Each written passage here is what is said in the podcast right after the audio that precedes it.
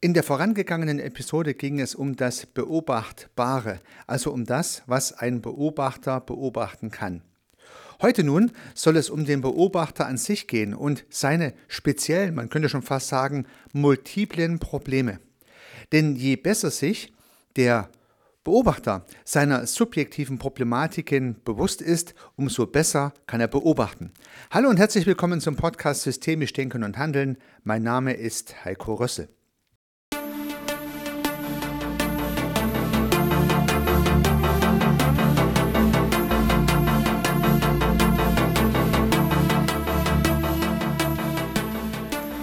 In der letzten Episode haben wir ein Bild entwickelt, was beobachtbar ist.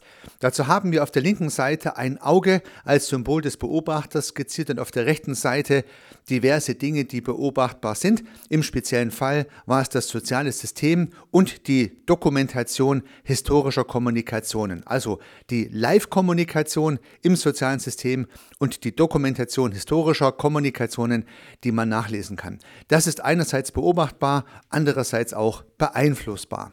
Wen das noch detaillierter interessiert, gerne noch mal eine Episode zurückspringen. In diesem Setup ist auf der linken Seite der nicht weiter spezifizierte Beobachter, wie gesagt, in Form dieses Augensymbols skizziert. Nun stellt sich die Frage nach der Bedingung oder nach den Bedingungen oder nach den Eigenschaften dieses Beobachters. Was macht nun dieses Auge eigentlich aus? Denn in Wirklichkeit ist es ja kein Auge, was auf der linken Seite dieses Bildes skizziert ist und der Beobachter ist auch kein losgelöstes Element, sondern natürlich beobachtet ein Subjekt. Ein Subjekt beobachtet. Also ein Mensch könnte beobachten, laut Luhmann kann auch ein soziales System beobachten, auch wenn diese Vorstellung etwas abstrakt erscheinen mag. Also sprich, ein Mensch kann ein soziales System beobachten oder auch ein soziales System selbst kann als Beobachter eines anderen sozialen Systems fungieren. Dieses Subjekt hat also eine gewisse Art von Subjektivität systematisch anhaftend. Man kann also die Beobachtung nicht vom Beobachter oder der Beobachterin trennen. Das heißt, wir haben hier eine Subjektivität zu verkraften. Aber diese Subjektivität ist nur eines von zwei aus meiner Sicht systematischen Problemen, die ich beleuchten möchte. Bevor wir uns genauer mit der Subjektivität beschäftigen, vielleicht noch die Beobachtung an sich. Wir können uns vielleicht daran erinnern, dass wir früher im Biologieunterricht Zellen betrachtet haben durchs Mikroskop. Na, dazu hat man also ein Blatt hergenommen beispielsweise und hat dann mit dem Mikroskop diverse Häute abgezogen und hat sozusagen das Blatt seziert, bis man am Ende die Zelle hatte, die man dann zwischen zwei so Glasscheiben gepresst hat. Und dann hat man sich diese Zelle angucken können. Man konnte die Zellwände beobachten und die Zellkerne und so weiter und so fort. Ich glaube, jeder hat in seiner Schulzeit mal so ein Experiment durchgeführt. Nun glaubt man ja, man hat hier eine Zelle beobachtet. Aber die Beobachtung hat natürlich das Beobachtungsobjekt verändert. Das ist der entscheidende Punkt. Die Beobachtung hat das Beobachtungsobjekt verändert. Das heißt, dass wir die Zelle beobachten können als solche, mussten wir vorher einige Tricks durchführen. Also wir mussten das Blatt auseinandernehmen, wir mussten vielleicht sogar gewisse Einfärbungen durchführen und so weiter und so fort, dass wir das, was wir beobachten wollen, auch beobachten können. Der entscheidende Punkt ist, das Beobachtungsobjekt ändert sich durch die Beobachtung und bei dieser Zelle und den zwei Glasscheiben, die hier aufeinander gepresst werden, mit einem Tröpfchen Wasser zwischendrin, die zeigen ja schon ganz deutlich, wie intensiv diese Veränderung vonstatten geht. Denn die Zelle, so wie wir sie auf dem Objektträger zusammengequetscht haben, hat ja im Prinzip natürlich noch was mit der Zelle zu tun, wie sie im Blatt am Baum wirklich ist, aber sie ist verändert, dass wir sie beobachten können. Demzufolge liegt es nahe, dass auch soziale Systeme sich durch Beobachtung verändern. Auch soziale Systeme werden also irgendwie zusammengedrückt und seziert, bevor sie beobachtet werden. Na, ganz so schlimm ist es ja nicht, aber natürlich, und das liegt ja irgendwie fast auf der Hand, wenn wir als Beobachter ein soziales System beobachten, dann ist unsere Beobachtung für dieses soziale System ja nicht un sichtbar, unkenntlich, sondern das soziale System weiß, dass es beobachtet wird, fühlt sich beobachtet und wird entsprechend reagieren. Also ich denke, man sollte nicht naiv sein und glauben, dass im Rahmen eines Interviews, beispielsweise durch einen Unternehmensberater in einer Organisation, die Antworten dieser Interviews genauso ausfallen wie ohne Beobachter. Also sprich, wenn man sich über diesen Sachverhalt innerhalb des sozialen Systems, beispielsweise der Abteilung, unterhalten würde, würde man höchstwahrscheinlich andere Wörter und andere Zusammenhänge darstellen und kommunizieren, als die Kommunikation, die im Rahmen eines Interviews durch einen Unternehmensberater stattfindet. Nun, das lässt sich wohl nicht vermeiden. Das heißt, sobald ein Beobachter, ob passiv oder aktiv, mit einem sozialen System in Interaktion tritt, wird das soziale System sich verändern. Und ich denke, hier kann man nur sich dessen bewusst sein.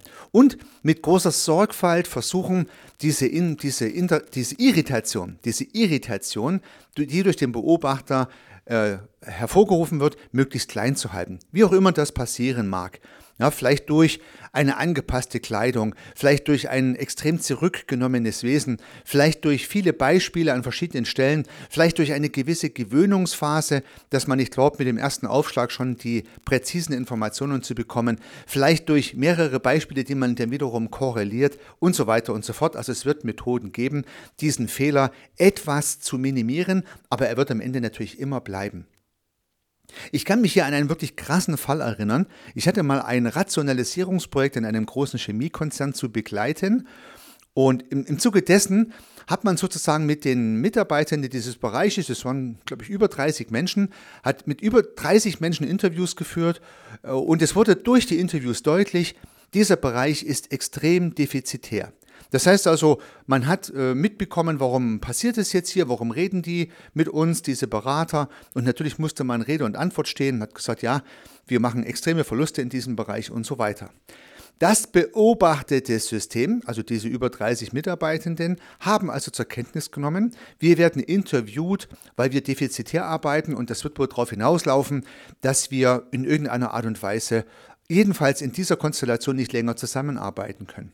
Das Brutale ist, dass alleine durch diese Interviews ohne jede weitere Aktion ungefähr die Hälfte, Ausrufezeichen, die Hälfte der Menschen sich woanders hin verkrümelt haben. Ja, mal ganz ohne Wertung, also das verkrümelt hier nicht negativ gemeint. Sprich, diese Leute haben sich innerhalb des Konzerns andere Stellen gesucht und nach diesen Interviews war die Abteilung nur noch 15 Leute groß. Die anderen 15 haben sich sozusagen andere Betätigkeitsfelder gesucht, alleine nur durch die Interviews. Alleine nur, weil durch die Interviews klar geworden ist, um was geht es hier eigentlich.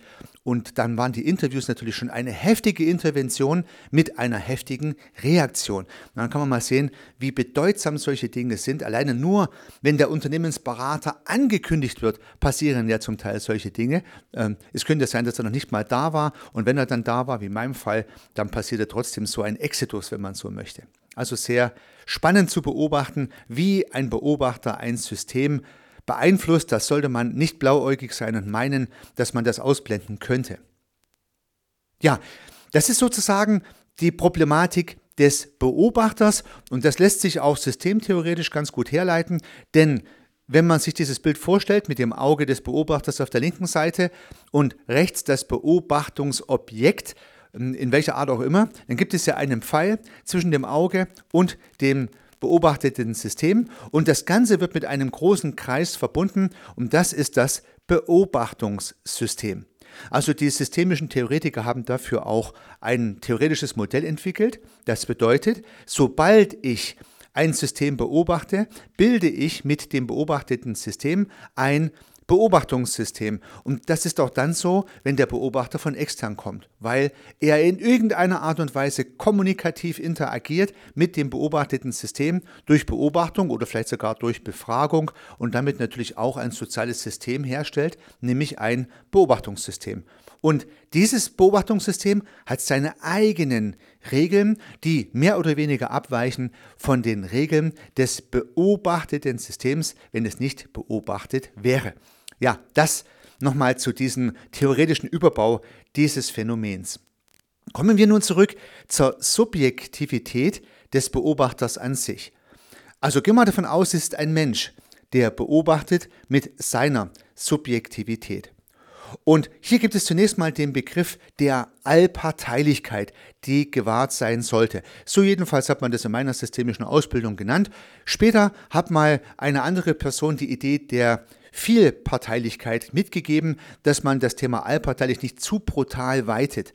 Also es ging darum, was muss ein systemischer Beobachter sozusagen aushalten können? Alles? Fragezeichen.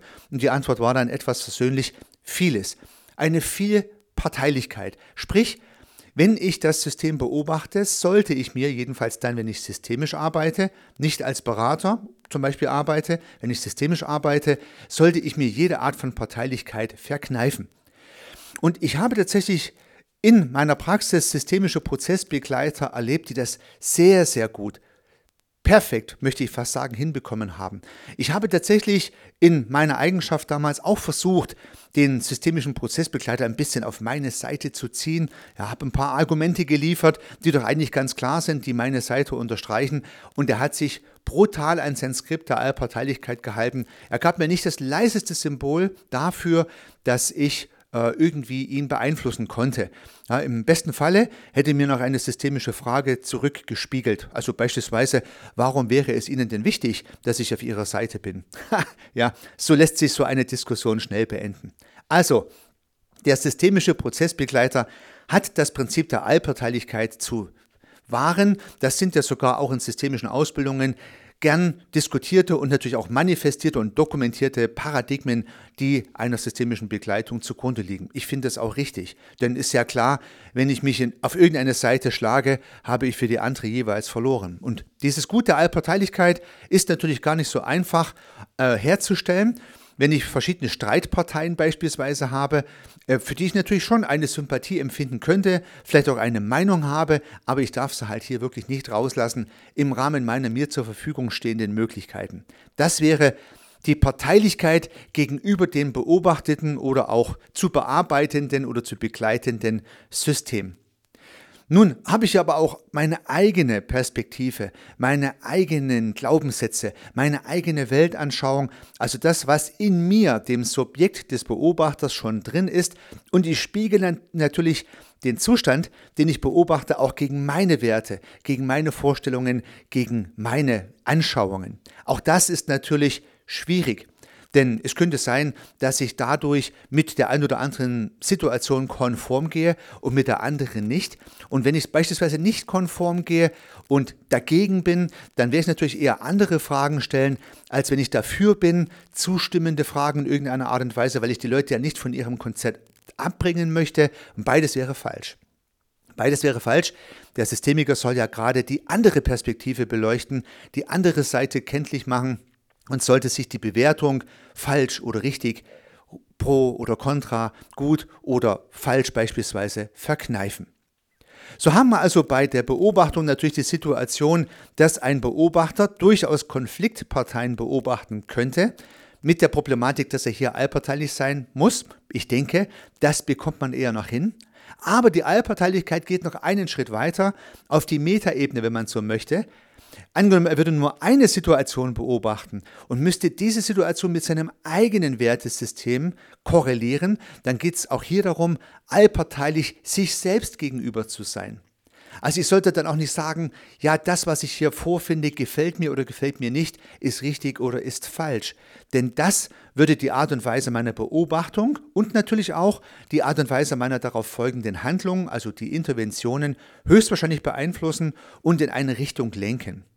Es könnte schon sein, dass meine Beurteilung der Situation und die Lenkung, die ich dann durchführe, richtig ist, aber dann ist es eher eine Beratung. Denn dann versuche ich einen Zustand herbeizuholen, von dem ich glaube, dass er richtig ist. Das wäre aber nicht das Mandat. Das Mandat wäre ja dem System zu helfen, den Weg zu finden, der für das System richtig ist. Und im dümmsten Falle will das System dann einen Weg einschlagen, den der Beobachter gar nicht gut findet. Aber das muss er aushalten können. Also schon eine harte Übung der Allparteilichkeit sich selbst gegenüber. Nun glaube ich, dass diese Allparteilichkeit sich nicht zu 100% herstellen lässt, weil wir ja doch Subjekte sind und bleiben. Also wir können gar nicht vermeiden, dass wir eine eigene Meinung zu einer Sache entwickeln und vielleicht gelingt es uns auch nicht, bei Streitparteien wirklich zu 100% neutral zu agieren. Aber ich würde mal die Prämisse ausgeben, je mehr, umso besser. Also je mehr Allparteilichkeit, umso besser für die Neutralität der Prozessbegleitung und natürlich auch für die Idee, niemanden dabei zu verkretzen, also keine der Parteien zum einen, oder und den Frage- und Interventionsprozess möglichst so zu gestalten, dass er tatsächlich dem System hilft, die Lösung zu finden und nicht dazu führt, dass das System am Ende meine Lösung für die beste Lösung empfindet. Dabei, liebe Zuhörerinnen, liebe Zuhörer, wünsche ich Ihnen sehr viel Erfolg. Unternehmen Sie was, Ihr Heiko Rösse.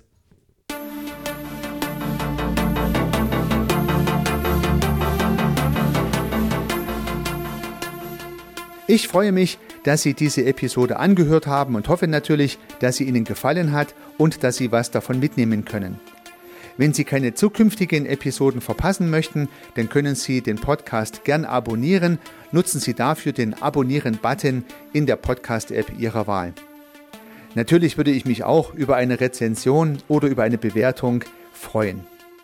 Alternativ zu diesem Podcast habe ich zwei weitere aufgenommen. Sie finden sie unter www.servicearchitekt.com/podcast oder wenn Sie meinen Namen in der Podcast-App Ihrer Wahl eingeben. Vielleicht können ja auch die beiden anderen Angebote für Sie interessant sein. Sollten Sie ein persönliches Gespräch wünschen, dann können Sie das gern unter www.servicearchitekt.com/termin auf meiner Website mit mir vereinbaren. Ansonsten freue ich mich auf ein Wiederhören. Bis dahin, Ihr Heiko Rössel.